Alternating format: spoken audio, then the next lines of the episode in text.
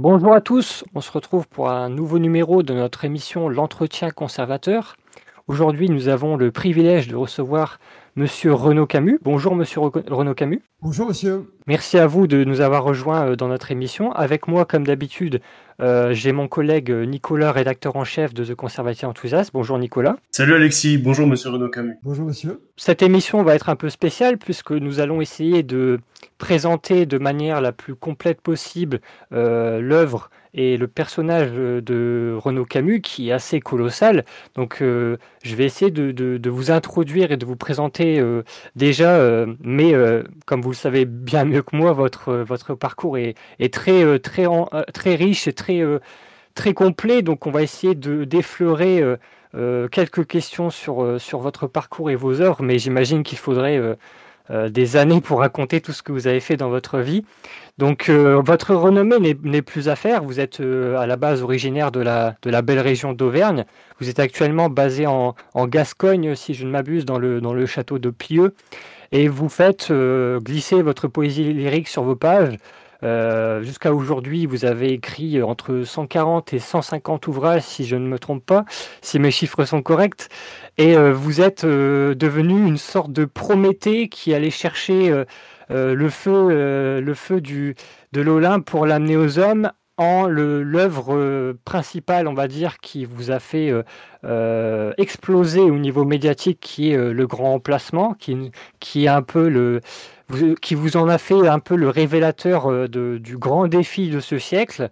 Et euh, tel Prométhée, vous avez subi et vous avez été fustigé par les médias euh, dominants qui vous ont choisi comme la bête noire à abattre. Et pourtant, ce que vous dites est très, très pragmatique, très, très réaliste. Vous êtes très très descriptif dans votre analyse et vous, vous décrivez la réalité que beaucoup de gens aujourd'hui euh, observent et qui sont, ils ont su et qui ont pu se retrouver dans vos écrits. Et donc cette œuvre massive de plus de 140 euh, ouvrages euh, forme aujourd'hui un vrai socle de, culture qui marie l'art, la politique, le roman. Vous avez écrit sur beaucoup de choses.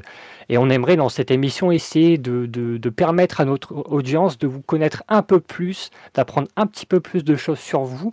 Et si vous le permettez, de vous poser des questions sur vos parcours et sur vos idées. Euh, est-ce que vous nous permettez cet exercice, monsieur Renaud Camus? Ah ben, Je vous en prie, je suis à votre entière disposition.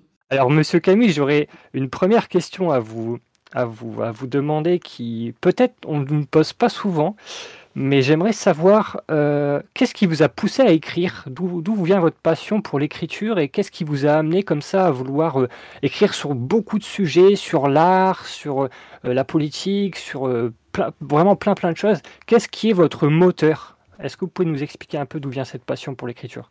Je ne saurais pas l'expliquer, mais je l'ai toujours éprouvé. En tout cas, j'ai toujours voulu être écrivain. Quand j'étais enfant, je voulais être écrivain. C'était une condition qui me semblait très désirable et je n'en ai pas varié. Euh, c'est pour ça que quelquefois je suis étonné quand je suis traité de tout à fait autre chose, comme par exemple un intellectuel. Un intellectuel, ça n'a rien à voir avec ça peut avoir un petit peu quelquefois. Il arrive que les intellectuels soient les écrivains et il arrive que les écrivains soient les intellectuels. Mais en général, ce sont deux états et même deux, métiers, deux vocations entièrement différentes. Non, c'est écrivain que je voulais être, pas du tout intellectuel. Et dans votre passion d'écrivain, j'imagine que vous avez peut-être eu plusieurs phases, vous avez peut-être évolué dans votre cheminement, vous avez peut-être euh, eu envie d'écrire sur certains sujets à certaines périodes, puis d'autres. Est-ce que vous pouvez nous expliquer un peu votre, votre cheminement euh, au niveau de votre écriture? Parce que vous avez vraiment écrit sur beaucoup de choses différentes. Oui, mais en général, c'est assez simultané. Les préoccupations que j'ai eues à certains âges euh, restent actives en moi Aujourd'hui, euh, sauf peut-être une ou deux, à une époque, j'ai été non pas du tout un militant homosexuel, mais un, homosexuel déclaré. Je pensais qu'il était euh, nécessaire de mettre les choses euh, clairement et simplement sur la table. Et puis maintenant, j'avoue que cet aspect-là, les choses m'ont un peu quitté, ne serait-ce que pour des raisons d'âge. Toutes ces questions-là sont un peu éloignées de moi. Et puis là, j'ai le sentiment que c'est fait et que je n'ai pas à y revenir. Mais pour la plupart des autres thèmes, par exemple les, paysages ou des choses comme ça, ça a toujours été là et ce, ce n'est pas lié à une période ou à une autre de ma vie. Non, non, il n'y a pas tellement de thèmes qui soient liés à une période et que j'aurais abandonné, sauf celui que j'ai émis à l'instant.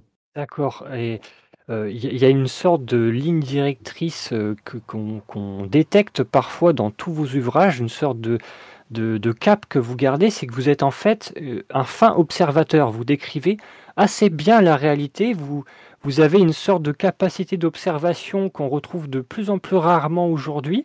Est-ce que c'est peut-être ça, au final, on va dire la, grande ligne directrice de tous vos ouvrages? Est-ce que vous arrivez à capter la réalité de manière plus précise que la moyenne, peut-être? Oh, Je ne sais pas si j'y arrive plus et mieux que la moyenne, mais il est vrai que je suis tout à fait obsédé par la vérité, oui, par la question de la vérité. Et je pense que la, vocation d'un écrivain est de se porter toujours à ce que j'appelle les angles morts des sociétés, et évidemment notamment de la société dans, laquelle il vit. Donc il va toujours euh, dans les régions où il y a du non-dit, euh, du secret. Je, je veux dire que j'aime assez peu le secret. Au fond, je déteste le thème du secret sauf peut-être le secret qui reste quand tous les secrets sont levés. Mais les petits secrets sur les histoires de sexe, sur les histoires d'argent, sur les questions, euh, tout ça m'a toujours été assez antipathique. Je suis contre les petits secrets. Donc je suis en effet euh, habité par l'idée que la vocation d'un écrivain est d'aller là où il y a du non-dit ou a fortiori du, caché, de l'omis, de, de l'exclu. Voilà où j'ai eu, tendance à me porter euh, ma vie durant. D'accord, oui, effectivement, c'est c'est assez euh, euh, frappant quand on lit vos ouvrages. En fait, on voit que vous avez cette capacité à mettre le doigt sur les choses qui sont vraiment des, tabous en fait, qui sont vraiment des choses que les gens n'osent pas aborder et vous, vous les abordez. Et comme on pourrait peut-être euh, se, le douter, euh, la vérité en général, euh, beaucoup de gens n'aiment pas l'entendre.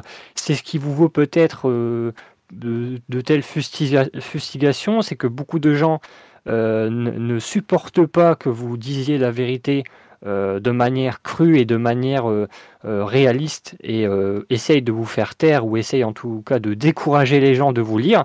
En général, ça a l'effet inverse parce que plus on essaye de dire à quelqu'un, c'est notamment le cas beaucoup avec les enfants, plus on dit à quelqu'un c'est interdit, plus on a envie de le faire. Donc c'est entre guillemets un service qui vous rende de vous, euh, de vous diaboliser ainsi. Mais en tout cas, votre œuvre a permis de mettre euh, en lumière, euh, comme je le disais au début, une réalité que peut-être beaucoup n'avaient pas vue et, que beaucoup aussi avaient choisi de ne pas voir, qui est le grand remplacement, entre autres, l'une de vos œuvres, qui n'est pas bien sûr la seule, puisqu'il y a beaucoup d'autres œuvres, on va en reparler après, qui ont été des œuvres massives dans votre, ouvrage général, mais le grand remplacement a vraiment été cet ouvrage qui vous a permis de lever le voile sur un tabou et euh, de, révéler aux Européens ce qui se passait sous leurs yeux sans qu'ils s'en rendent compte, ou en tout cas très peu de personnes s'en étaient rendues compte.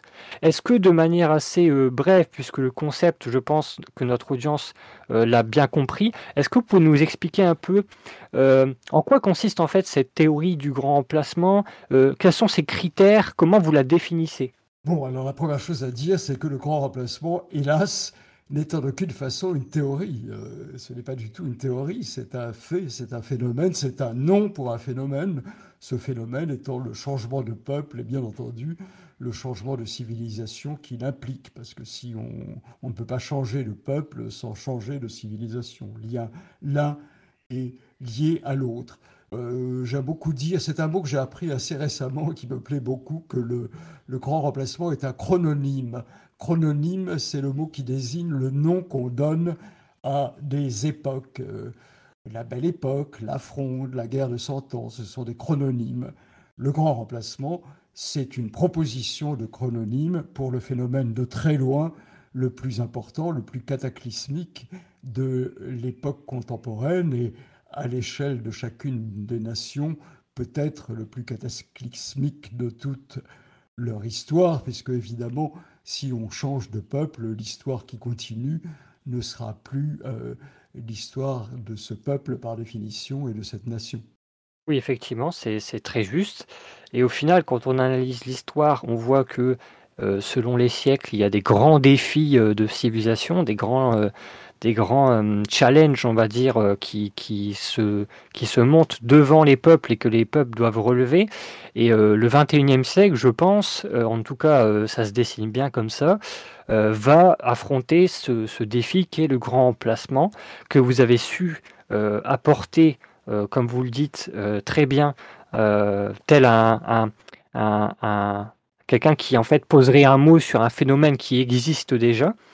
Et ce phénomène du grand remplacement, est-ce que vous pourriez nous dire un peu comment il évolue, de où il part en Europe euh, comment, il, comment il se répand? Est-ce que vous pouvez aussi nous dire, selon vous, peut-être les pays qui sont les plus touchés par le grand emplacement et les pays qui sont le moins touchés, selon vous? Est-ce que vous pourriez faire un peu un diagnostic de la situation actuelle en 2021 Alors, quant à la question de la chronologie, je pense qu'on passe de l'immigration, qui est un phénomène qui a à peu près un siècle en Europe, au grand remplacement, au changement de peuple et de civilisation à partir du dernier quart du XXe siècle. C'est à peu près vers 1975, très grosso modo, hein, 74, 76, mais il y a plusieurs phénomènes convergents très, très importants qui permettent de dater à peu près de ce moment-là ce que j'appelle le grand remplacement et qu'on pourrait très bien euh, appeler autrement d'ailleurs. Euh, quant aux pays les plus euh, touchés, certainement la France, qui a été pionnière, hélas, en ce domaine, mais aussi la Grande-Bretagne, l'Allemagne un peu plus tardivement. Il y a des pays qui n'avaient aucune raison objective apparemment de subir le grand remplacement et qui le subissent plus que beaucoup d'autres. Je pense par exemple à la Suède, où on ne peut même pas alléguer le motif de la colonisation antérieure, puisque la Suède n'avait pas de, de colonie. Euh, les Pays-Bas, la Belgique, enfin presque toute l'Europe occidentale est très très profondément touchée à des degrés divers par euh, le, grand remplacement. Le, même des pays qui y ont échappé très longtemps, ou en tout cas beaucoup plus longtemps que nous, comme l'Italie, le connaissent de façon très avancée aujourd'hui. Absolument, vous avez mentionné les, les bah, la Suède et les pays scandinaves qui ont euh, qu'ils ont subi ce grand remplacement sans pour autant avoir participé, on va dire, à l'épopée coloniale. Donc c'est vraiment un phénomène qui dépasse euh, une sorte de repentance, c'est vraiment un phénomène civilisationnel. Et euh, est-ce que vous pourriez nous dire un peu, selon vous, les pays qui peut-être seraient les moins touchés, surtout peut-être à l'avenir, qui seraient sans préserver du grand remplacement Est-ce que vous avez en tête peut-être quelques bastions qui vont essayer de résister mieux que les autres à ce phénomène-là? Ah ben, il est assez notable que les pays d'Europe de l'Est, et en particulier les pays de l'ancien bloc soviétique, sont beaucoup moins touchés euh, par le, grand remplacement que les pays d'Europe occidentale. Ça peut être d'une certaine façon assez paradoxal, mais c'est aussi assez explicable. Ce sont des pays qui ont été atteints dans leur indépendance, dans leur dignité, dans leur liberté, euh, de façon très récente, très grave, très sensible, et qui sont tout particulièrement attachés à ce qu'ils sont, à leur identité. C'est un mot que j'utilise assez peu, mais qui en l'occurrence est euh, descriptif s'agissant de pays comme euh, la Pologne, comme la Hongrie, comme les pays baltes, par exemple. Les pays baltes, évidemment, sont tellement sensibles euh, à l'horreur qu'il y a à être euh, dès qu'on puisse euh, procéder chez eux un changement de peuple progressif, les révoltent profondément. Donc il y a d'Europe assez, assez net aujourd'hui qui partagent les pays soumis au grand remplacement et ceux qui le sont beaucoup, beaucoup moins ou même pas du tout. Certains ne le sont pratiquement pas du tout. Qui reviennent de ces pays-là sont absolument faits lorsqu'ils constatent que, que ces pays sont habillés leur peuple traditionnel et par nul autre. Alors, vous avez cité simplement le cours de l'histoire. Est-ce que c'est de par certains pays, soient vraiment beaucoup plus touchés que d'autres? Je pense, s'agissant toujours des pays de l'Est, que le communisme, bizarrement, et Dieu sait que je ne suis pas un défenseur du communisme, bien loin de là, mais il faut reconnaître qu'il a joué un rôle de, euh, je ne sais pas comment dire, vous savez, de cloche de verre qui a protégé ces pays, euh, qui présente certains traits euh, archaïques et conservateurs, pour le coup, qui ont été conservés sous cette cloche de verre malgré le communisme. Par exemple, ce que j'appelle le petit remplacement, c'est-à-dire le, le, changement culturel, le changement de culture, le passage alors, pour parler en termes contemporains de la grande culture à la petite culture, à la culture de divertissement, à la culture commerciale, aux industries culturelles, est également beaucoup moins marqué euh, dans les pays qui ont été placés sous le joug communiste. Et par exemple, en Russie, où euh, la musique, la poésie gardent une, euh, un rôle déterminant et dans la société et dans l'identité de la nation. Et c'est le cas dans beaucoup des, pays euh, d'Europe de l'Est qui ont été moins soumis euh, à, la, commercialisation de l'existence, qui joue un rôle évidemment considérable dans le grand remplacement pour les pays occidentaux. Oui, effectivement, c'est en fait, c'est comme vous le dites, c'est une sorte de phénomène bien plus large que ce qu'on pourrait penser au premier abord, qui serait tout simplement des gens qui bougent d'un endroit A à un endroit B.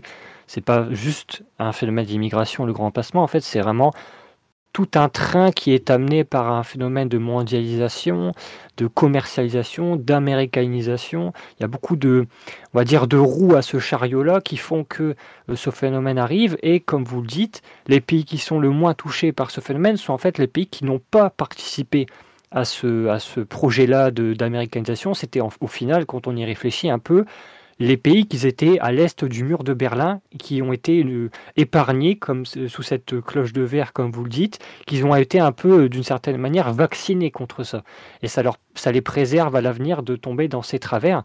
Donc c'est une analyse qui est assez importante euh, de comprendre que le grand remplacement n'est pas qu'un phénomène de migration, ou même ne serait-ce qu'un phénomène anthropologique, comme vous le dites avec le petit remplacement, c'est aussi un phénomène culturel, c'est un phénomène civilisationnel.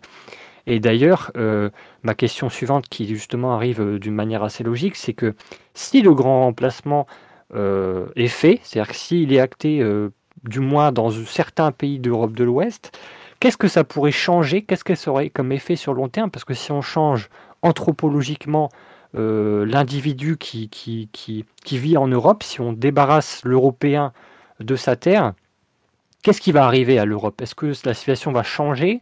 Est-ce que ça va avoir des, cicatrices indélébiles sur euh, la direction que va prendre cette situation? Qu'est-ce que vous pensez qui va se passer à l'avenir? Alors, si vous permettez, je remonterai un peu plus haut. Vous avez euh, euh, appelé tout à l'heure le, le, grand remplacement une théorie. J'ai un peu protesté, comme je le fais chaque fois. Le grand remplacement n'est pas une théorie. En revanche, moi, j'ai, si je puis me permettre, une théorie qui est la théorie du remplacisme global. Je crois que le, remplacement est le geste central des sociétés contemporaines, geste central dont on peut faire l'histoire, qui remonte, à mon avis, euh, évidemment à la, fondation, à la révolution industrielle, à la première révolution industrielle, mais qui est très accélérée par la deuxième et dont les figures centrales sont, selon moi, celle de Taylor, vous savez, le père de la Taylorisation, et celle de son meilleur et plus efficace disciple,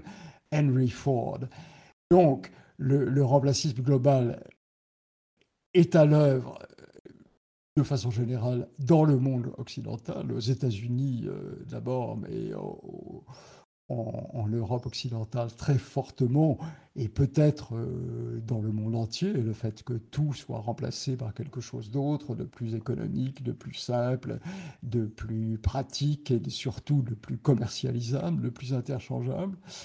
C'est la puissance euh, centrale euh, à l'œuvre dans le monde aujourd'hui, selon moi, c'est la forme moderne du totalitarisme, le, troisième totalitarisme du XXe siècle, après le totalitarisme nazi et le totalitarisme soviétique, il y a un totalitarisme remplaciste, mais évidemment, euh, il est en rivalité avec un autre euh, totalitarisme qui est le totalitarisme islamique.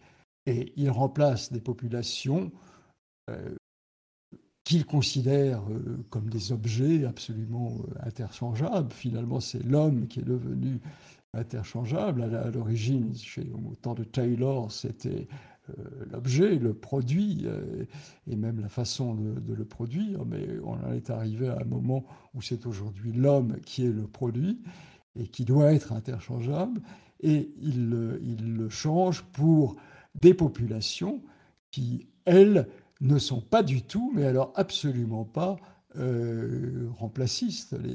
en particulier, euh, évidemment, euh, les islamistes, enfin les, disciples de la religion islamiste, ont une identité très forte, ne, considèrent pas du tout qu'ils vont être remplacés. Donc c'est un peu, si j'ose dire, la, la némésis du remplacisme global, de se trouver en rivalité profonde avec l'islamisme. C'est un peu ce que j'ai l'habitude de faire référence ici au pacte germano-soviétique, vous savez, la courte période euh, durant laquelle euh, le, nazisme et le soviétisme ont été alliés. Euh, tout en étant évidemment profondément rivaux. Alors le pacte germano-soviétique, ça a duré que, deux ans, et même un an et demi, 1940-1941. Le pacte remplaciste islamiste, ça dure maintenant depuis 30 ou 40 ans. D'ailleurs, tout est beaucoup plus long aujourd'hui. Euh, la, deuxième occupation, c'est-à-dire le, statut de l'Europe occidentale et par exemple de la France sous occupation étrangère est beaucoup plus longue que la première, euh, l'occupation euh, allemande entre 1940 et 1944-45. mais ce, pacte, ce pseudo-pacte germano-soviétique, ce pacte remplacisto-islamiste, ne peut pas dissimuler des rivalités très, très, très, très profondes. Alors, euh, qui va gagner On n'en sait rien. Est-ce qu'on va déboucher euh, sur une société euh, à la métropolis où tout le monde est interchangeable, ce que j'appelle le, bidonville, le bidonville global ou même le, le bidon monde, une société à la fois déculturée, hyper violente, et euh, à garde, dont, il y a même de plus en plus de témoignages, ne serait-ce que par exemple l'évolution de Paris, qui est un peu l'appartement témoin du bidon-monde. Il y a une évolution euh, fulgurante de Paris vers le bidonville global, saleté, la laideur, la démolition, la violence. Euh, ou bien euh, va-t-on avoir une prise de position, une prise de, pouvoir même de, l'islamisme. Euh, absolument pas décidé, lui, à faire des concessions sur les questions de l'identité, très, très sûr de lui, et très identitaire pour le coup. Euh, voilà, euh, si on peut faire des, prévisions, c'est quant à la rivalité de ces deux systèmes et de savoir lequel va le gagner, va, va, gagner euh, cet enjeu pour la maîtrise, sinon du monde entier, du moins de sa partie euh, qu'on appelait jadis occidentale. Oui, effectivement, euh, merci pour cette, cette prédiction assez, assez juste. C'est de, de, bons parallèles entre les époques, comme vous le dites, avec par exemple l'alliance entre les nazis et les communistes. On, on sent qu'il y a des similarités entre les phénomènes qui se passent en ce moment. Et vous l'avez dit, le remplacement, en fait, est une est une sorte de phénomène euh, euh, bien plus large que juste le remplacement de population, parce qu'en fait, ça fait partie de ce remplacement euh, même idéologique, ce remplacement matériel. Les gens, comme vous l'avez dit, sont dans une mentalité de, de, Taylor en fait, donc euh, euh, essaye toujours de, de, ne pas penser à comment préserver ou comment réparer, mais pense plutôt à comment remplacer dès que quelque chose devient obsolète ou quelque chose n'est plus euh, en adéquation avec les tendances du moment. Et c'est dramatique au final au niveau de la civilisation parce que ça, ça, ça balaye d'un revers de la main la tradition, l'héritage, le patrimoine génétique qui est grandement sous-estimé à notre époque, très scientiste, mais qui au final euh, est peut-être, sans qu'on le comprenne encore totalement, euh, bien plus riche en, on va dire, en patrimoine global euh, pour l'humain et pour sa destinée. Et tout ça est en fait devenu folklorique et devenu secondaire avec notre époque du remplacement. Mais la question que beaucoup de, gens se posent, que notre audience se pose, que beaucoup de, de gens d'ailleurs qui sont notre audience, qui sont assez jeunes et même moins jeunes, peuvent se demander, c'est euh, quelles sont les solutions contre le grand remplacement? Qu'est-ce que vous pensez qui pourrait euh, soit freiner, soit carrément renverser ce phénomène? Est-ce que vous avez des, solutions à proposer ou des pistes de, de réflexion peut-être à nous proposer? Ah ben, Moi, je propose très ouvertement euh, le grand refus, la, la révolte, et ne serait-ce que par le truchement de la vérité. un des remplacements, était à l'œuvre est évidemment le remplacement de la réalité par le mensonge. C'est ce que j'appelle le négationnisme global. La forme la plus active aujourd'hui du négationnisme, c'est le négationnisme sur ce phénomène de remplacisme global et de grand remplacement qui ne doit absolument pas être mentionné. J'en suis euh, la preuve vivante puisque moi qui parle constamment du grand remplacement et le présente comme le phénomène dominant des sociétés contemporaines, suis absolument euh, banni de partout, euh, chassé par mes éditeurs traditionnels, devant publier moi-même mes livres, n'étant euh, jamais invité sur des médias de, large audience.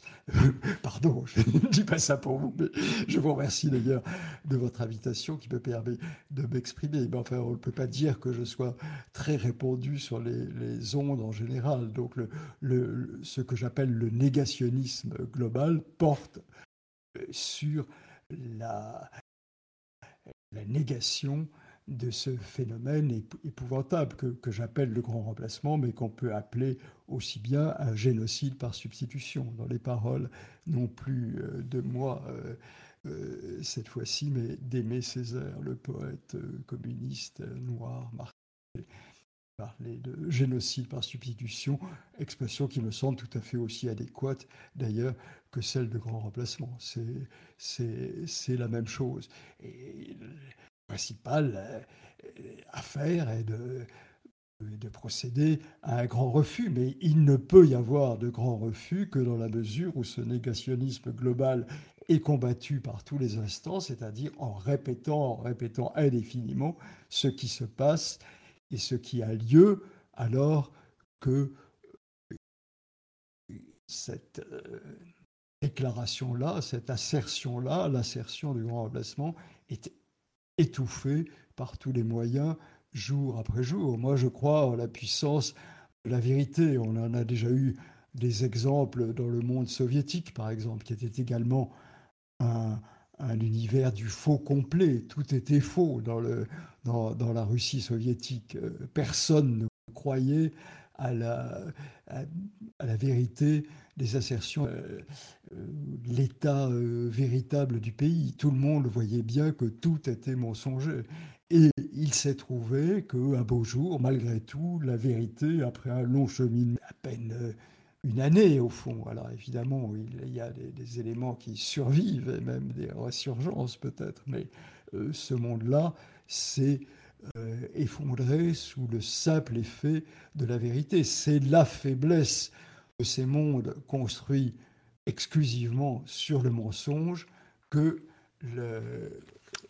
la, vérité peut les faire s'ébranler d'un seul coup. Je le crois profondément, d'où l'importance de voix qui sont résolues à la portée et à fédérer les forces. Évidemment, il n'y aura d'efficacité seconde de la vérité que dans la mesure où il y aura des forces capables de, la porter, c'est-à-dire des, des regroupements, des fédérations. Moi, je fais ce que je peux pour essayer de regrouper les anti-remplacistes, mais il y en a d'autres qui peut-être sont euh, mieux placés que moi, qui manifestement sont mieux placés que moi et qui euh, peut-être ont une chance de se faire entendre. Et non seulement de se faire entendre, mais, mais peut-être de euh, ébranler le, le pouvoir remplaciste, c'est-à-dire ce que j'appelle aussi la davocratie, c'est-à-dire le gouvernement du monde par Davos, par, par conception purement économique du monde, par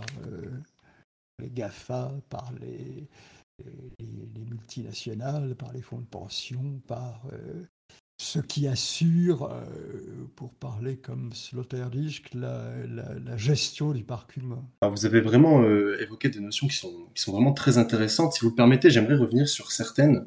vous parlez de beaucoup de choses. Vous parlez tout d'abord du, grand refus. Alors, si, j'ai bien compris, ce grand refus, ce serait un petit peu de, lutter, comme vous l'avez dit, face à ce, négationnisme presque global du, réel, peut-être, euh, face à tout ce, mensonge, à cette propagande, à cette, ouais, vraiment à cette négation du réel.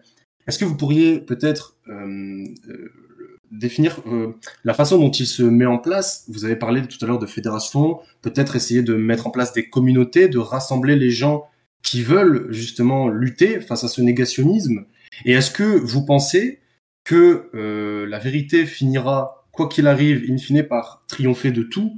Et est-ce que vous, pensez euh, que la jeunesse, peut-être, et même d'une manière générale, la civilisation actuelle, peut avoir un espoir de voir ressurgir cette vérité? Oui, je le crois. Je crois vraiment que les systèmes qui sont entièrement construits sur le mensonge euh, ne peuvent pas durer très longtemps. Il y a tout de même un moment où euh, quelqu'un a, le courage de, de, dire, mais enfin, ce que, ce que vous racontez n'est pas vrai. Il n'y a pas de vivre ensemble. Le vivre ensemble, c'est un enfer. Il n'y a aucune assimilation, aucune fusion des peuples ni des cultures il y a un enlaidissement euh, prodigieux du monde, il y a euh, la violence euh, quotidienne. Quelqu'un, un jour, et à partir de ce moment, les gens acceptent d'en croire leurs yeux. Moi, si je n'avais qu'une seule chose à dire aux Français et aux, Européens, c'était croyez-en vos yeux, regardez ce qui est sous vos yeux. La vérité n'est pas cachée, elle est, seule, elle est en, en pleine lumière. Tout est parfaitement évident. Il suffit de descendre dans la rue, de prendre un train, de prendre le métro, de, regarder par sa fenêtre bien souvent. Tout, est parfaitement évident. Il suffit de consentir à l'admettre alors que tout est fait euh, jour après jour et heure après heure pour vous dire que ce que vous voyez n'est pas vrai, que c'est une illusion. Or non, ce n'est absolument pas une illusion. Ce sont les mots qui sont une illusion. Et pourquoi, selon vous, euh, certaines personnes euh, euh, s'enfoncent peut-être dans ce déni ou dans ce mensonge? Comment vous l'expliquez cela? Eh bien, soit, soit par intérêt, puisque on ne peut faire carrière, on ne peut faire carrière aujourd'hui que dans le négationnisme global. et toutes les carrières sont même construites pour ça. C'est très frappant, par exemple, euh, dans les carrières artistiques, par exemple, que j'ai plus l'occasion euh, d'observer, euh, qui reçoit la direction de grandes institutions, que ce soit de grands théâtres, de grands musées, des gens qui manifestent leur attachement au, remplacisme global, au, changement, au petit remplacement comme au grand d'ailleurs, mais les deux sont très étroitement liés. Donc il y a d'une part la question de l'intérêt et il y a euh, symétrique euh, la question de la, de la peur, tout simplement. Euh, il y a un risque à dire ce qu'on voit et même à l'admettre soi-même. Souvent, on perd tout. On peut perdre ses amours, on peut perdre ses amis, on peut perdre sa famille, on peut perdre surtout, surtout, surtout sa situation. Et si on est euh, journaliste, euh, on perd son poste. Si on est euh, fonctionnaire, on perd son emploi et on peut même être traîné devant les tribunaux. Il y a, un grand risque à cela, mais vous savez, aujourd'hui même, par coïncidence, pardon, alors je, reprends un tout petit peu en amont, mais je fais un peu en guise de plaisanterie, mais par plaisanterie désespérée, une non candidature à la présidentielle de 2020, une, non-campagne de non-candidature, ce qui ne m'empêche pas de faire quotidiennement, tous les jours, jour après jour, euh, une proposition. Et la proposition d'aujourd'hui, je le savais parfaitement, est très très très mal accueillie. Et je, le comprends très bien. La proposition d'aujourd'hui, ça tout commence en paraphrasant François Hollande en disant moi président, moi président ceci, moi président cela. Et la proposition d'aujourd'hui est moi président, l'anonymat sera interdit sur les réseaux sociaux. Et évidemment, c'est un tollé général, y compris et surtout même de mes sympathisants habituels qui disent que l'anonymat est absolument euh, indispensable à la résistance, que si on sort de l'anonymat, on est perdu, on a des ennuis, on risque gros, on risque sa situation. On a, par exemple, ils disent, euh, mais euh, moi j'ai des enfants à nourrir, je ne peux pas, je ne peux pas ne pas être anonyme, je ne peux pas assumer mon nom. Oui, je comprends fort bien qu'on ait des enfants anonymes, mais si on ne résiste pas en s'assumant, les enfants qu'on a à nourrir et qu'on a à élever seront euh, des dîmis ou bien des, créatures à garde hébétées dans un monde totalement remplacé. Euh, et il n'y a de chance de résister qu'en se rendant compte, euh, de, de sa force. il y a d'ailleurs un précédent que j'ai tendance à citer qui lui non plus ne plaît pas beaucoup parmi mes sympathisants, c'est le précédent homosexuel, de la sortie du placard. Les homosexuels ont vécu pendant euh, des siècles dans le secret, dans le placard, et il s'est trouvé un beau jour que par un geste de courage qui n'a de portée que euh, à condition d'être collectif, largement collectif, ils ont dit ben non, on va maintenant, on arrête de se cacher. Euh, si on est homosexuel, on le déclare. Et pratiquement du jour au lendemain, en deux ou trois ans, ils n'ont eu non pas du tout le, pouvoir à quoi ils n'aspiraient pas d'ailleurs, enfin du moins je l'espère, euh, mais la, liberté d'être euh, ce qu'ils voulaient, quand ils voulaient, où ils voulaient.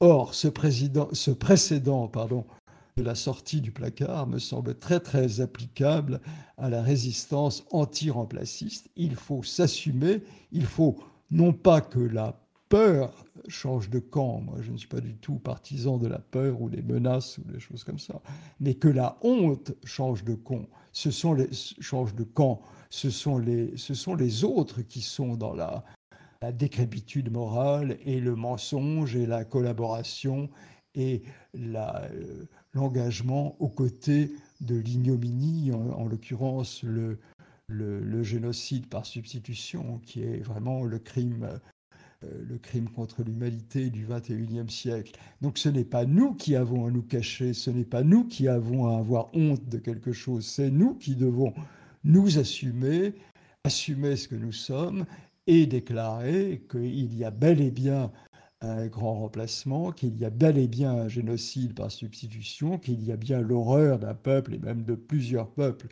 euh, rayés progressivement de la surface de la Terre, enfin effacés dans leur culture, dans, la, leur civilisation, dans leur indépendance, dans leur identité, dans, leur histoire, dans leur culture, dans, dans, leur être, tout simplement, et que c'est euh, la dignité imminente, que ce soit les autres qui gagnent le placard et qui se croient obligés d'être euh, euh, anonymes. Ce n'est pas à nous d'être anonymes. Nous, nous sommes porteurs du, courage et de la vérité et nous devrions pleinement assumer cette condition. J'en suis profondément persuadé, d'une part pour des raisons de dignité tout simplement, mais aussi pour des raisons d'efficacité. si tout le monde sortait du placard en même temps et avait euh, toute répression deviendrait impossible. Si tout le monde dit euh, ben oui, euh, il y a bel et bien un changement de peuple et de civilisation et ce n'est pas admissible, que peut faire le pouvoir la remplaciste ou la davocratie, comme j'aime à dire. Ils ne peuvent absolument pas, ils ne peuvent absolument plus rien faire si les, si les, les anti-remplacistes s'assument et sont nombreux à le faire. Donc euh, oui, je suis euh, passionnément partisan de euh, la sortie du placard et de l'interdiction des, des, pseudonymes sur les réseaux sociaux qui, accessoirement, sont d'ailleurs alors l'instrument de, l'abomination. Dès, que quelque chose est anonyme, c'est-à-dire dès dès que l'homme ou la femme n'assume pas la responsabilité de ce qu'il dit, il peut dire absolument n'importe quoi, se livrer au pire euh, des diffamations, la, la, grossièreté, le mensonge, la violence, l'extrême violence, les menaces. Euh, l'anonymat est vraiment la porte de l'abomination. Vous avez absolument raison. C'est, très, très. Euh, vous êtes au final un optimiste, on pourrait dire. Vous êtes au bon endroit en plus, parce qu'ici on se dit euh, conservateur enthousiaste, donc les mots ont une importance. Vous êtes assez proche de, de, notre état d'esprit, qui est que au bout d'un moment, la, la, vérité en fait revient toujours sur le devant de la scène. Et d'ailleurs, je trouve que c'est très intéressant euh, ce que vous avez dit en fait sur le fait qu'au bout d'un moment, la vérité revient toujours et que les gens, euh, euh, au bout d'un moment, assument toujours et, disent à voix haute ce qu'ils voient.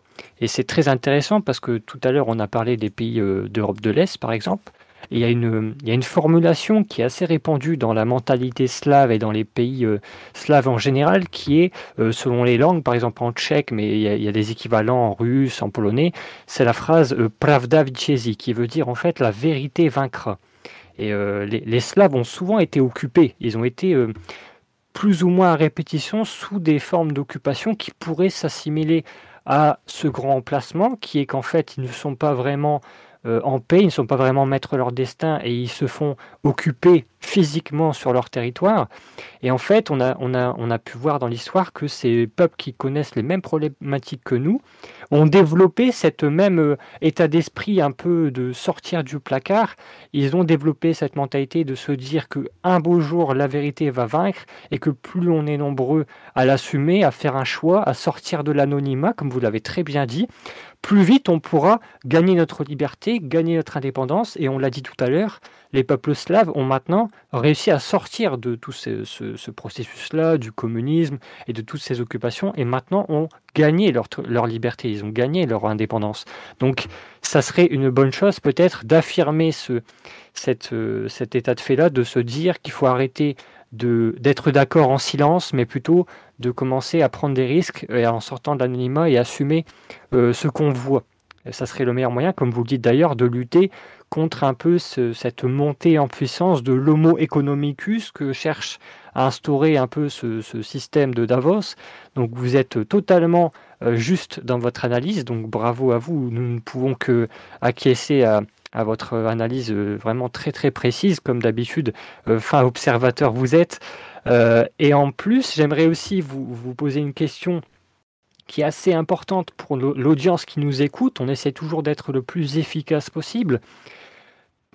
si quelqu'un qui vous écoute aujourd'hui, qui vous découvre ou qui n'a pas encore abordé votre œuvre, si vous pourriez lui conseiller cinq euh, ouvrage à aller lire dans votre œuvre à vous. On ne parle pas encore d'auteur extérieur, on pourra en parler un peu après.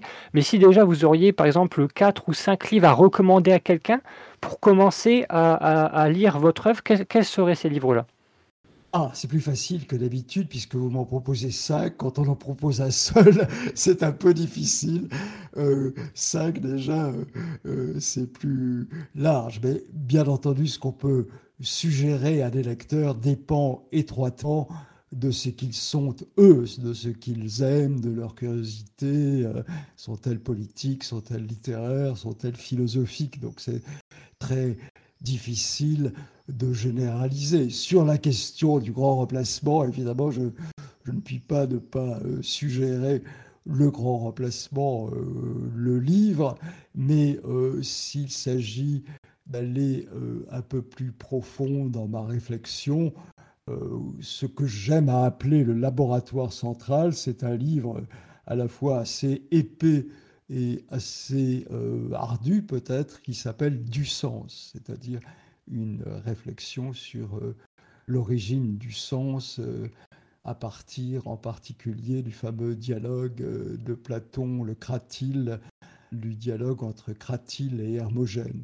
je suis, je crois que ce dialogue entre Cratyle et Hermogène porte évidemment sur les questions de langue officiellement, a des résonances beaucoup plus larges et porte sur l'ensemble des conceptions de la réalité.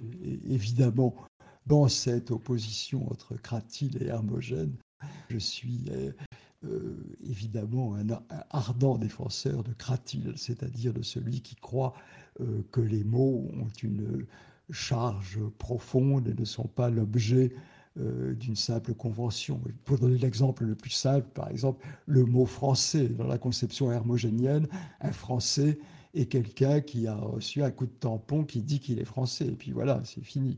Euh, pour Cratyle, évidemment, euh, un français, c'est une civilisation, une, une, culture, une histoire, une épaisseur de temps et tout ça. Donc, le laboratoire central pour ma réflexion euh, politique, c'est euh, euh, du sens. Il y a un petit livre que les, que les gens aiment bien souvent et qui est, qui est, qui est moins gros et, et moins ardu que du sens. C'est un petit livre qui s'appelle L'éloge du paraître, éloge moral du paraître. J'aime bien l'éloge moral du paraître. Pour le reste, je ne sais pas ce que je, je pourrais recommander. J'aurais tendance à penser à celui auquel je travaille euh, en ce moment. Mais enfin, il est, loin d'être, euh, j'allais dire en librairie, mais il ne sera jamais en librairie puisque je n'ai pas d'éditeur et que mes livres ne sont trouvables que par, euh, que par Amazon, ce qui est le paradoxe des paradoxes, évidemment, puisque Amazon est une des grandes puissances remplacistes. Mais, enfin, le livre auquel je travaille s'appelle la dépossession. Je crois que peut-être euh, euh, ce qui marque le plus l'évolution de, l'humanité sous les coups du remplacisme global et de la davocratie, c'est la, dépossession, la dépossession de, tout. L'être est, dépossédé euh, à partir, surtout dépossédé de lui-même, bien entendu, de plus en plus écrit ailleurs, de plus en plus privé de tout ce qui a constitué euh, son être et son âme pendant des générations. Un phénomène linguistique d'ailleurs très significatif et ce très bizarre.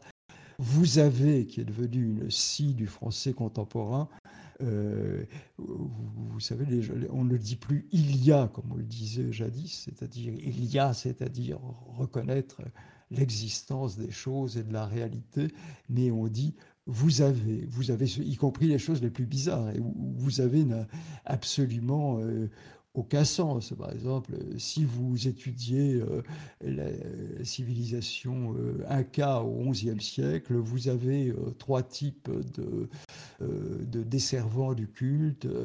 vous avez ne vaut strictement rien dire. Plus l'être est, possédé, plus il est privé de l'avoir, ce qui implique d'ailleurs il est privé de l'être également, plus euh, le babil du jour dit vous avez, vous avez, vous avez. De même que plus il y a de mensonges, plus le négationnisme global est répandu, plus le babil du jour a tendance à commencer toutes ces phrases par c'est vrai que, c'est vrai que, c'est vrai que, plus il y a de mensonges dans le monde, plus les gens disent c'est vrai que. Euh, ah oui, ben voilà, euh, une autre suggestion. Alors, Raymond, euh, évidemment, vous en êtes rendu compte à cet entretien, les questions de langue sont très importantes pour moi. Donc j'aurais tendance à mentionner pour quelqu'un qui voudrait évidemment euh, s'intéresser à ma réflexion le, dictionnaire de délicatesse du français contemporain. jadis, ça s'appelait le répertoire des délicatesses du français contemporain. C'était un livre paru chez Paul, POL, en 2000, mais il a considérablement augmenté. Entre-temps, j'ai perdu tous mes éditeurs, y compris POL.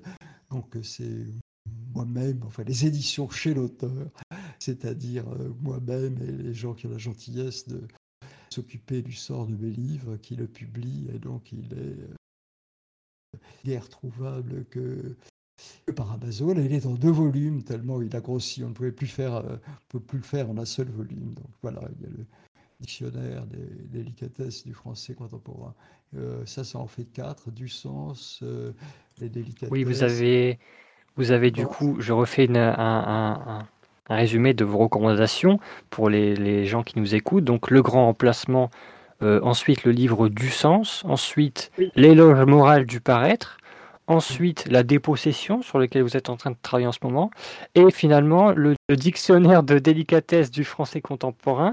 Je pense que déjà c'est une très bonne euh, mise en bouche euh, de vos ouvrages. Est-ce que vous pourriez nous donner aussi peut-être un livre pour quelqu'un qui, qui, chercherait à développer des, réflexions philosophiques, quelque chose un peu plus philosophique peut-être? Ah ben, Le plus philosophique est incontestablement du sens, oui. Oui, oui, le plus philosophique est du sens, puisqu'il se situe euh, en référence très expresse à Platon. On ne peut pas faire plus philosophique. Ah oui, effectivement, c'est parfait. Et euh, ça, c'est pour vos ouvrages qui, euh, j'en suis sûr, passionneront les gens qui vont les découvrir grâce à cette émission peut-être et qui vont essayer de creuser et d'approfondir ensuite par leur propre recherche euh, vos travaux. Et on aimerait aussi savoir, euh, est-ce que vous avez des livres à recommander d'autres auteurs, des, des, des, des, œuvres qui vous sont un peu euh, extérieures et que vous recommandez, que vous que vous-même peut-être usez comme, comme référence, comme, comme point de repère? Est-ce qu'il y a des, des œuvres contemporaines ou anciennes qui vous ont marqué et que vous souhaitez recommander à nos, à nos auditeurs? Oui, oui, bien entendu. si nous sommes si, la question porte sur l'inspiration euh, intellectuelle ou philosophique, pour le coup, alors là, oui, j'ai tout un large répertoire. Elle pourrait aussi porter sur les références artistiques, euh, esthétiques et purement littéraires. Mais euh, si nous sommes dans le domaine des idées, j'aurais tendance à nommer peut-être en premier Gunther Anders, qui est évidemment une source d'inspiration euh, constante en étant euh, complété peut-être par un, penseur moins, moins ample et moins général, mais qui m'inspire beaucoup, qui est Sigmund Baumann. Euh, Sigmund Baumann est l'inventeur du concept de la, des sociétés liquides. Et je, crois que nos, les sociétés euh, contemporaines sont en effet en but à une liquéfaction euh, générale qui présente le trait très inquiétant d'être peut-être un, prélude à leur euh, liquidation. Il y a aussi des, auteurs contemporains qui m'intéressent beaucoup, les philosophes le dira, et les parler de, de Johann Chapoulo, qui est un, historien plutôt, mais qui euh, a le grand intérêt à mes yeux de montrer les liens de la forme managériale contemporaine, c'est-à-dire de ce que j'appelle moi la, la démocratie, la gestion du parc humain euh, par euh, Davos et par la conception économique et même financière de l'existence, ces liens avec le nazisme, par exemple. Euh, nos adversaires, euh, imbécilement, parce que bien entendu rien n'est plus faux, ne cessent de nous traiter euh, de nazis ou de vichysois, ou de, et bien au contraire, tous les totalitarismes sont l'ennemi par excellence. Et je pense qu'il est très intéressant de voir à quel point le, le managérisme contemporain est largement l'héritier du nazisme. Le point commun étant évidemment, selon moi, la révolution industrielle telle qu'interprétée euh, d'abord par Taylor et ensuite par Henry Ford, qui était évidemment un grand sympathisant du, nazisme, et, réciproquement d'ailleurs, puisque Hitler, comme d'ailleurs Lénine, c'est très très important. Henry Ford est vraiment absolument captivant pour le domaine de la pensée, puisqu'il peut être à la fois interprété comme l'épitomée, le comble du comble, capitalisme triomphant, et le, le modèle de gens comme Lénine d'abord, qui très tôt s'est beaucoup intéressé au Fordisme et à travers Ford au Taylorisme, et bien entendu de, Hitler, pour lequel, pour lequel Ford était une espèce de, de dieu. Ce n'est pas, pas un hasard si dans le, meilleur des mondes de Huxley, qui est voilà quelque chose qu'on peut citer aussi, une référence certainement. Dans le meilleur des mondes de Huxley, euh, le, comptage des années ne s'opère plus à partir de la naissance de, Jésus-Christ, mais à partir de la naissance de Henry Ford. C'est Ford de 34, Ford de 35, Ford de 36. Les années se comptent à partir de la naissance de Ford. C'est vraiment euh, la figure euh, centrale de, mon roman noir, si je puis dire, dans, ma contre-histoire, dans mon histoire du mal, de l'histoire du, du, totalitarisme et du remplacisme global. Ford est évidemment euh, la, figure centrale. Après Taylor, qui est, Taylor est un peu, si l'on veut, le Marx et euh, Taylor est au remplacisme global, ce que Marx est au marxisme, avec la différence que Marx est évidemment un gigantesque penseur, euh, un, grand philosophe, quoi qu'on puisse penser de sa doctrine, là n'est pas la question, je parle de l'ampleur de la, pensée, et que Taylor n'est pas du tout, du tout un grand penseur, mais euh, ses effets sur le monde sont peut-être plus vastes, plus, euh, plus larges aujourd'hui que, les effets de la pensée de Marx.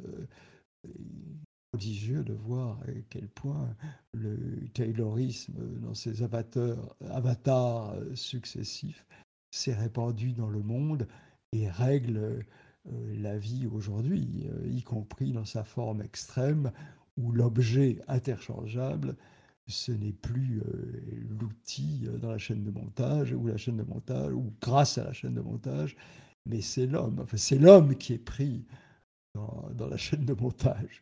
Oui, c'est vrai, c'est totalement vrai. En plus, on, bascule, on glisse progressivement vers euh, le, vaste sujet du, transhumanisme et du, par exemple, du clonage et de toutes ces choses-là qui aboutissent euh, à, l'absolu, le Fordisme, pour euh, faire du, de, l'individu même son produit. Donc on arrive sur quelque chose qui devient vraiment dramatique, bien sûr, d'un point de vue, on va dire, anthropologique, mais euh, les, les progressistes les plus, les plus fanatiques diront que c'est au contraire merveilleux. Mais euh, en tout cas, c'est de très bonnes recommandations que vous nous donnez là, Monsieur Camus. Sigmund Baumann, je rappelle, euh, qui est très intéressant à découvrir. Gunther Anders, effectivement, euh, qui est aussi, on va dire, très costaud dans la philosophie, qui a posé, en langue allemande, si vous, si vous lisez allemand, a posé de, de, vastes réflexions. Et puis, je trouve que c'est très intéressant que vous, que vous citiez. Anders est largement traduit. Ah oui, oui, oui. L'obsolescence de l'homme est euh, bien traduit en deux volumes. Euh, est très accessible pour les Français, en, français, en anglais, en allemand, dans toutes les langues. Je ne mets pas euh, Gunther Anders et Sigmund, Sigmund Baumann dans le même sac. Hein. Euh, Sigmund Baumann est un sociologue très technique, très intéressant. Gunther Anders est un, penseur majeur. C'est beaucoup plus important Baumann, à mon avis. Absolument, et, je, trouve que c'est très intéressant que vous, vous mentionnez euh, Joan Chapoutot, parce que c'est quelqu'un qui pourrait au premier abord euh, laisser croire, vu qu'il est, euh, on va dire, euh, très académique, très universitaire, si je m'abuse, il est, il est à la Sorbonne et il a cette façon de parler qui est très, on va dire, qui vous prend un peu de haut, qui est très qui est très, euh, oui, technique effectivement, mais c'est très intéressant de savoir que vous euh, vous référez à ces travaux parce qu'effectivement, les liens qu'il fait euh, entre le nazisme et notre monde moderne, notre monde au grand capital, avec le Fordisme qui est qui qui comme une pieuvre s'est installé dans tous les pans de la vie euh, c'est intéressant de voir à quel point on est, sans même s'en rendre compte, dans une société, totalitaire. Donc, comme vous le dites très bien, euh, le, totalitarisme du remplacement, euh, qui est effectivement très intéressant à, creuser comme sujet. Chapoutot, qui est un, un, spécialiste de la Seconde Guerre mondiale et du nazisme, c'est peut-être même l'un des travaux on va dire l'une des œuvres qu'il faut absolument connaître sur le bout des doigts parce que certaines certaines erreurs qui sont en train de se produire se sont déjà produites, malheureusement, euh, pendant les heures les plus sombres. Hein, une formule que qu'aiment beaucoup euh, nos ennemis politiques, enfin qui se pensent euh, être nos ennemis, mais comme vous l'avez très bien dit, on nous accuse d'être des fascistes, des nazis, alors que grande erreur, le nazisme et le communisme et le fascisme, etc., sont des, systèmes totalitaristes de gauche et des réflexions très gauchistes dans leur approche. Et euh, la droite, comme vous le dites, euh, c'est quelque chose qui euh, doit absolument se mettre en barrière contre ça.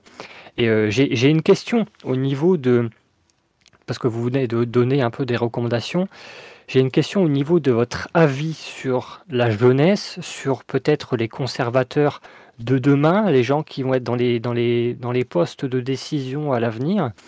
Qu'est-ce que vous leur dites à ces gens-là qui vont évoluer dans la société qui va devenir de plus en plus remplacée peut-être Est-ce que vous avez des conseils à leur donner? Est-ce que euh, pour par exemple un jeune conservateur de moins de 30 ans qui nous écouterait, est-ce que vous avez des lignes euh, directrices à lui donner, des conseils de vie, des conseils peut-être même politiques, des conseils même au niveau de, euh, du militantisme, on va dire? Est-ce que vous avez des conseils comme ça à donner à la jeune audience qui nous écoute? Oh, certes. Le premier conseil est de, la sculpture de soi, de se rendre, de se rendre irremplaçable. La, dignité de la présence humaine sur la Terre, c'est d'être irremplaçable.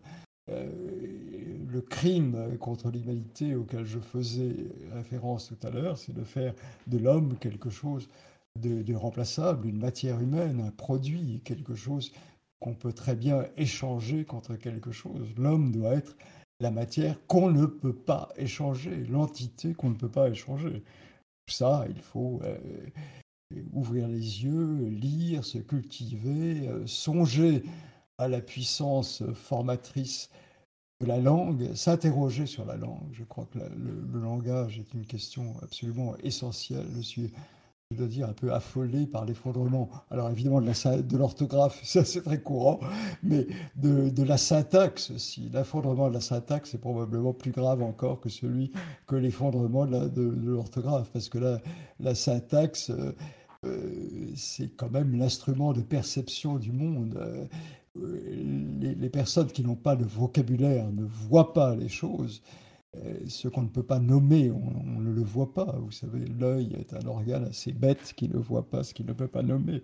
Mais euh, sans syntaxe, on ne peut pas euh, mettre en ordre sa pensée, on ne peut pas percevoir la profondeur des champs, du paysage, la façon dont les divers éléments s'agencent les uns avec les autres. Donc je, je recommanderais un travail sur la langue d'autant plus nécessaire que le français en train de, perdre toutes ces structures porteuses, d'être colonisé euh, euh, par l'anglais, par exemple, par, par l'américain. C'est absolument affolant de voir à quel point, non pas le vocabulaire, ça, ça a été relevé depuis longtemps, mais à quel point le, la syntaxe devient euh, anglaise ou plus précisément américaine d'ailleurs. C'est étonnant que les Français qui parlent si mal l'anglais quand ils parlent anglais euh, parlent si bien l'anglais quand ils parlent le français. Je n'arrive pas à comprendre ce phénomène-là, je dois dire. Euh, donc, euh, oui, euh, lire, voyager, voir de la peinture, aller dans les musées, s'améliorer, pratiquer la, sculpture de soi et éventuellement, oui, bien sûr, militer. Moi, je suis mal placé pour inviter au militantisme parce que je suis très peu militant d'esprit. Je n'ai jamais été un, bon militant, mais je le suis par la force des choses à travers les, les, mouvements que j'ai fondés, le parti de l'innocence, qui doit être le, plus petit parti de, l'histoire des partis politiques, ou bien euh, le CNRE, le Conseil national de la résistance européenne, et ses partisans, le groupe de ses partisans qui essayent de, de soutenir les regroupements de tous ceux qui refusent le remplacisme global et surtout le grand remplacement en France et en Europe c'est de très bonnes pistes pour, euh, euh, tout jeune conservateur qui se lance. Au final, quand on y réfléchit, est-ce que, euh, donc vous avez dit vos, solutions qui en fait seraient de travailler sur soi-même, se réapproprier la langue, bien parler français, tout comme au final bien parler anglais, hein, parce que euh, l'anglais que l'on parle, c'est l'anglais un peu globiche, mais, euh, mais quitte à parler anglais, autant parler le bel anglais de Shakespeare et, et, avoir un vrai niveau à la fois en anglais et en français. Et, et, et à vous entendre, en fait, est-ce que le meilleur élément de réponse au grand remplacement, c'est peut-être pas au final la grande reconquête des esprits. Ça serait peut-être de se réapproprier la culture. Est-ce que c'est peut-être ça au final la meilleure euh, façon de résister au grand remplacement? Ah ben, Là, évidemment, vous, vous prêchez un convaincu, puisque moi, je crois évidemment que jamais le grand remplacement n'aurait été possible sans le petit remplacement, c'est-à-dire sans l'effondrement euh, culturel, et à commencer évidemment par l'effondrement du système de transmission scolaire, l'effondrement de, de l'école, l'effondrement de l'éducation nationale, qui est dans un tel état que je crois que elle n'est plus réformable. C'est pour ça que je recommande personnellement et que le, le, le parti de l'innocence recommande, et aussi euh, mes, mes, propositions de non-candidature recommande une sécession scolaire, une sécession scolaire interne à l'intérieur de l'éducation nationale. Je, ne plaide pas pour l'éducation privée, encore que je respecte évidemment, mais je pense qu'il devrait y avoir une, sécession scolaire à l'intérieur du système euh, euh, éducatif euh, national. sur le fondement de ce que j'appelle le triple volontariat. Je pense qu'on ne, peut pas élever des gens qui ne veulent pas être élevés, qui ne veulent pas être éduqués, qui ne veulent pas recevoir l'éducation. Le grand élément de l'éducation, c'est le, désir, la libido sciendi, le désir d'apprendre. Donc je pense qu'il faut un triple volontariat, c'est-à-dire un volontariat des maîtres, un volontariat des parents et un volontariat évidemment des élèves, et que pour les, groupes euh, qui sont euh, ainsi volontaires, euh, il soit alloué euh, des lycées, des institutions, des moyens euh, à proportion de leur nombre. Euh, ceux qui veulent rester dans le système actuel, puisqu'on nous en dit tant de bien qu'ils y restent, mais à mon avis, la situation est désespérée. Donc il faut créer un exemple qui serait un système d'éducation réformé, où chacun soit libre d'accéder à, cette inégalité fondamentale qu'est l'éducation et la culture. Je plaide pour ma part pour un égal accès à cette inégalité qu'est l'éducation et la culture. Et pour que cet accès soit égal, je recommande la création d'un corps spécial d'assistance individuelle ou quasi individuelle aux élèves qu'il y ait une, inégalité dans l'héritage, comme l'a très justement euh, dénoncé Bourdieu, c'est l'évidence même, au fond tout le monde le savait depuis, depuis toujours. Il est certain que euh, l'héritage culturel, comme tous les héritages, est terriblement inégal et que quand on a les parents cultivés, on a plus de chances de l'être que quand on ne l'a pas. De même qu'on a de meilleures chances de parler un français correct quand ses, quand ses parents euh, parlent un français euh, correct, voire châtié. Et la, seule façon de combattre cela, c'est, à mon avis, de créer un corps éducatif qui donne des leçons à des, élèves ou d'ailleurs à des adultes, car ce système peut fonctionner aussi pour les adultes qui désiraient s'éduquer ou se cultiver, donne des leçons pour deux personnes, pour trois personnes, pour, de très petits nombres. Je pense que l'éducation ne peut pas faire l'économie du truchement, de la personnalisation. Alors, euh, au mieux, c'est évidemment la personnalisation par les parents, euh, mais il faut de, l'individuation, il faut un lien euh, individuel. Le collectif ne peut pas introduire même l'individu à lui-même. Il faut il faut un, lien personnel, pas nécessairement de 1 à 1, mais euh, comme dans les familles, ça peut être de 1 à 2, de 1 à 3, de, de 1 à 4, mais il faut des, des, maîtres, des passeurs. Et pour ça, je crois qu'il faut un corps euh, enseignant, euh, j'appelle pour rire l'escadron volant, enfin des, des, maîtres qui soient à disposition de,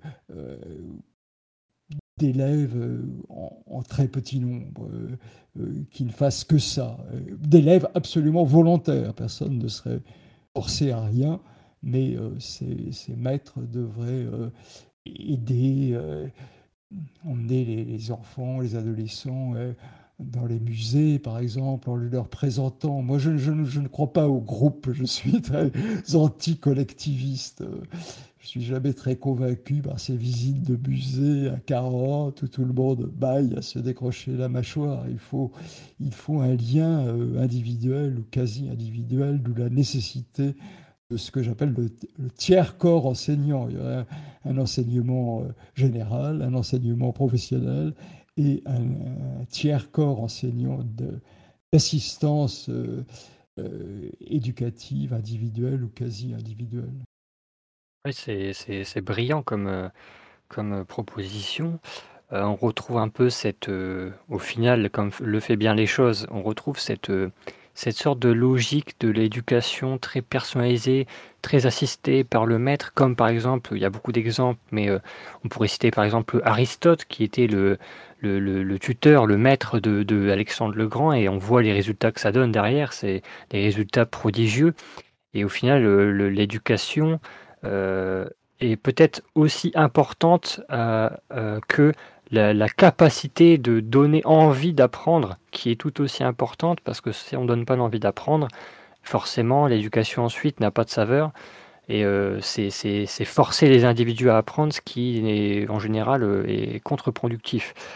en tout cas, je tiens fortement à vous remercier pour tous vos développements, Monsieur Renaud Camus.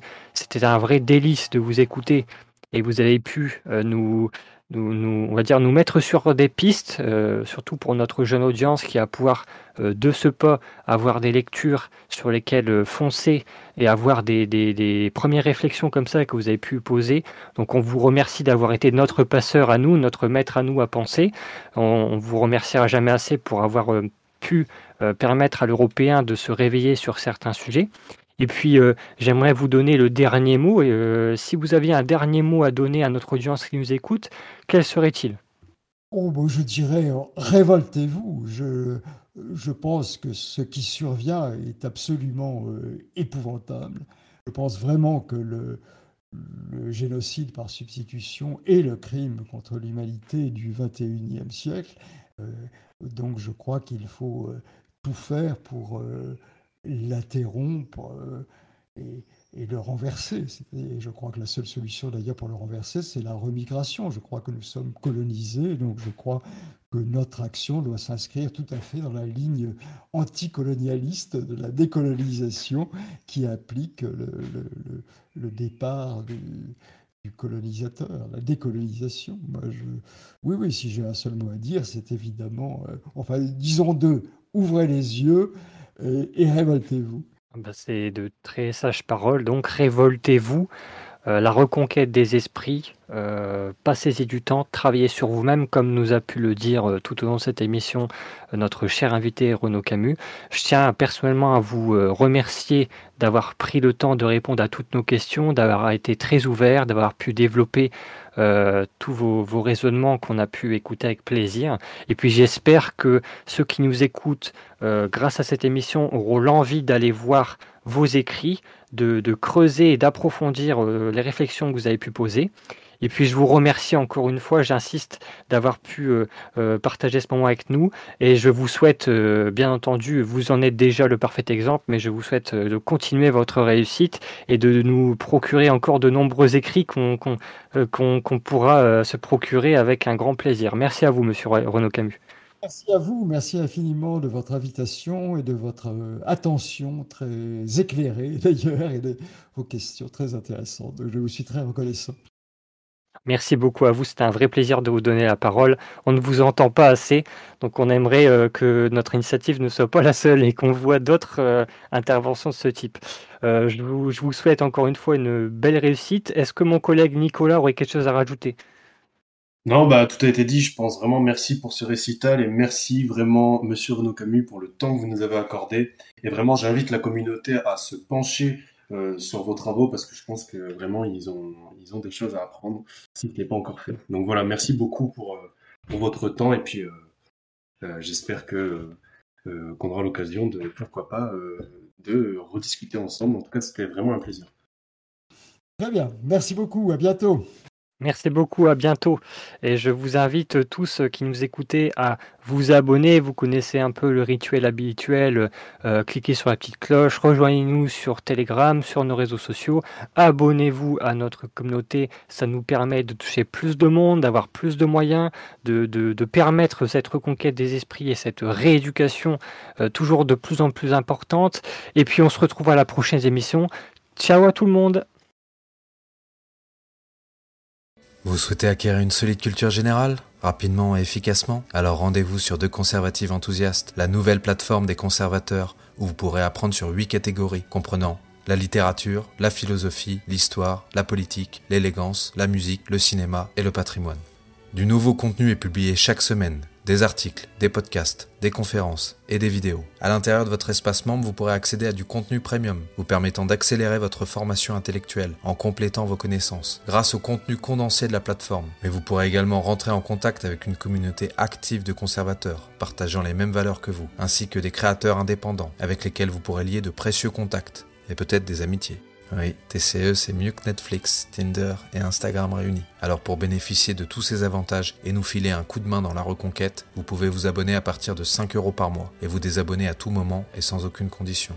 Alors ne perdez plus de temps, rejoignez-nous.